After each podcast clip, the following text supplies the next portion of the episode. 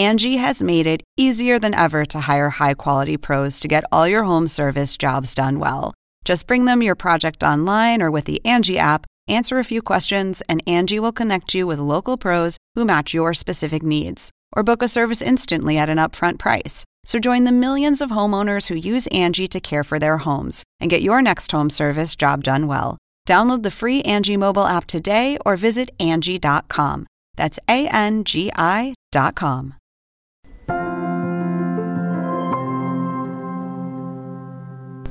que ha quedado evidente en la cumbre del G7 es que la guerra en el interior de Ucrania es cada vez más un enfrentamiento armamentístico entre Rusia y la OTAN, encabezada por Estados Unidos.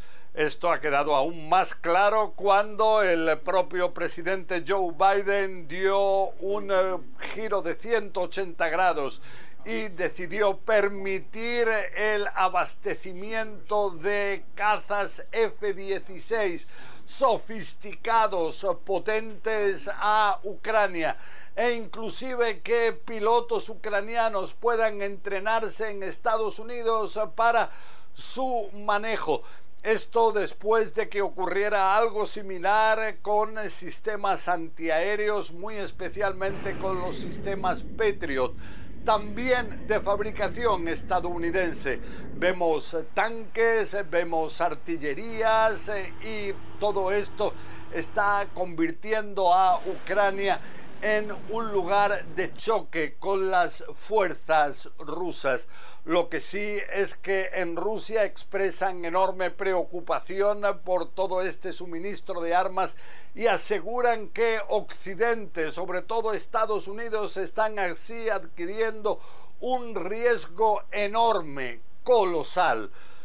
Lo que pasa es que en Estados Unidos se escuchan voces que aseguran que es necesario apoyar a Ucrania. Ya se habla de 37 mil millones de dólares, una cantidad ingente de ayuda hasta ahora, pero es tan solo el 5% del presupuesto de defensa de Estados Unidos, cuando aquí para Estados Unidos es una oportunidad enorme de poder medir sus fuerzas frente a las armas más sofisticadas con las que cuenta Rusia.